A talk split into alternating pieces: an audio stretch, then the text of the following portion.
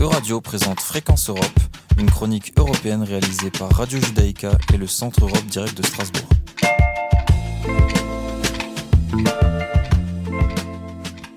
Depuis le 1er août, Papendiaï est le nouveau représentant permanent de la France auprès du Conseil de l'Europe, cette organisation de 46 États européens établie à Strasbourg et qui veille au respect de la démocratie et aux droits de l'homme. Historien et universitaire, l'ancien ministre de l'Éducation nationale de la jeunesse nous évoque, lors d'un entretien exclusif, son attachement personnel aux droits de l'homme. Comme historien ou comme euh, directeur d'un établissement public, d'un grand musée ou comme euh, ministre, euh, j'ai toujours été, et puis dans ma vie personnelle, j'ai toujours été motivé par les questions relatives aux droits de l'homme.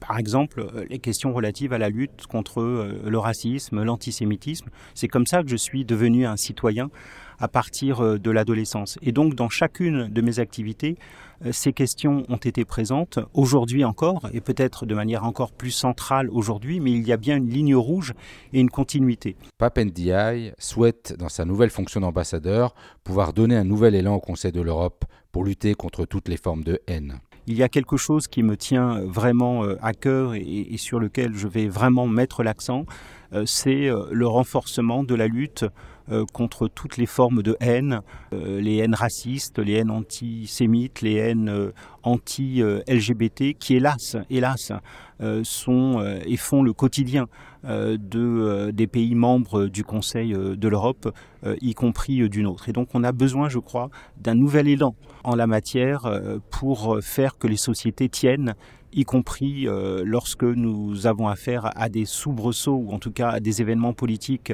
euh, au Proche-Orient dont les échos se font retentir ici. Il nous précise également comment le Conseil de l'Europe soutient aujourd'hui l'Ukraine. Alors le Conseil de l'Europe a des activités euh, multiples, sauf une, ce sont les activités militaires. Et donc le Conseil de l'Europe ne soutient pas militairement l'Ukraine, ça c'est le rôle d'autres organisations internationales comme l'OTAN, comme l'Union européenne également et, les différents partis qui euh, soutiennent la juste cause euh, de l'Ukraine pour la liberté et pour euh, la démocratie face à l'agression russe. Et donc nous avons un plan d'action, notamment pour faire de telle sorte que le système judiciaire et un certain nombre d'instances de l'Ukraine soient d'aplomb, y compris dans la perspective de rejoindre un jour l'Union européenne.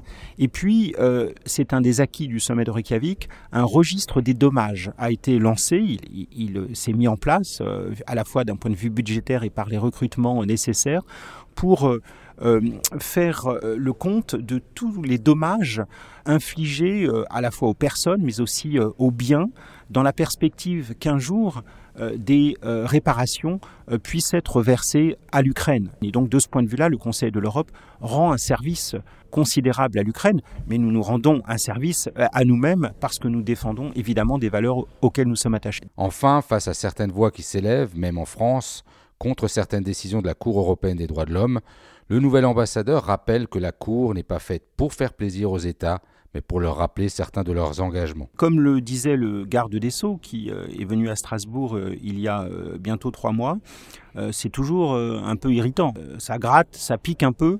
Lorsque la Cour européenne nous condamne, par exemple, sur les affaires de surpopulation carcérale, pour ne prendre que cet exemple. C'est normal. La Cour, elle est aussi faite parfois pour ne pas faire plaisir et pour rappeler les États un certain nombre de euh, d'engagement euh, qui sont ceux de la, de la Convention européenne euh, des droits de l'homme. Ça, c'est tout à fait normal et la Cour a également en tête des objectifs qui peuvent être des objectifs de sécurité.